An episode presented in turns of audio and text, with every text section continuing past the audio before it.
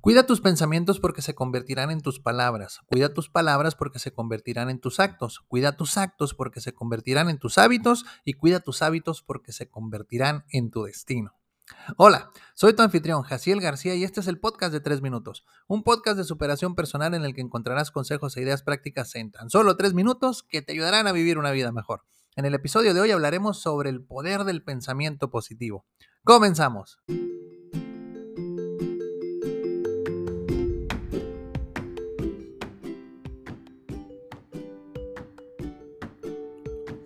Un solo pensamiento tiene el poder de alterar nuestro estado emocional a grado tal que nos puede llevar a cometer acciones que afecten para bien o para mal nuestra vida.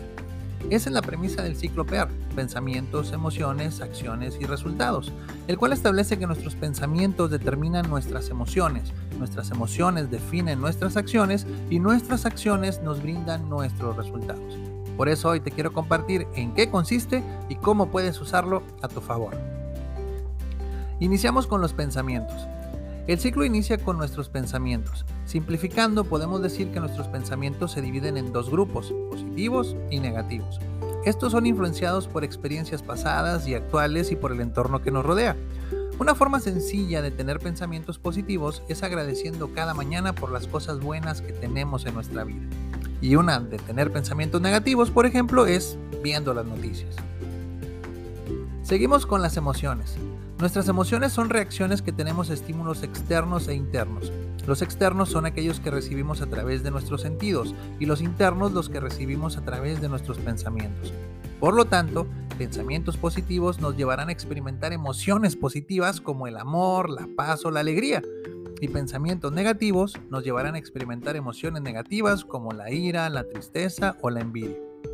Si lo que estamos sintiendo no nos gusta, debemos revisar en qué hemos estado pensando la mayor parte del tiempo. Después continuamos con las acciones. Nuestro estado emocional impacta fuertemente la calidad de nuestras acciones. Una persona que está experimentando emociones positivas tiende a realizar sus actividades con más gusto, energía y calidad, por lo tanto es más productiva. Por el contrario, una que está experimentando emociones negativas tiende a hacer su trabajo de mala gana, desmotivada y con poco cuidado. Por lo tanto, su productividad se ve afectada en buena medida. Y terminamos con los resultados. El ciclo cierra con nuestros resultados, mismos que derivan de la calidad de nuestras acciones.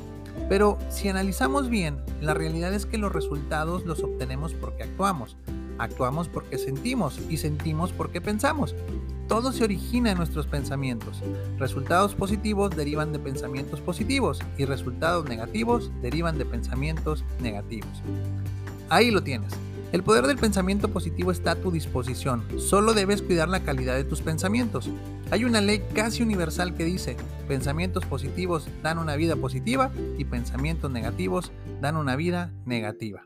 Elige sabiamente.